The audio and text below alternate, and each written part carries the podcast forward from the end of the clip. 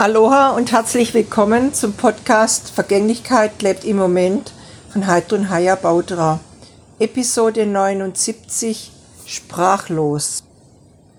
Ja, ich denke, immer wieder gibt es Momente im Leben, die uns eigentlich sprachlos machen. Und manchmal ist es dann aber so, dass wir vielleicht so aus der Reaktion raus trotzdem was sagen. Es ist manchmal schwierig, Sprachlosigkeit auszuhalten, auch seine eigene Sprachlosigkeit. Und deshalb redet man weiter. Ja, so möchte ich heute eigentlich ganz bewusst gar nicht viel sagen. So ist mein Impuls heute an dich.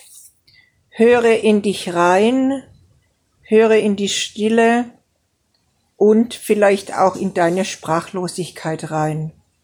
Aloha!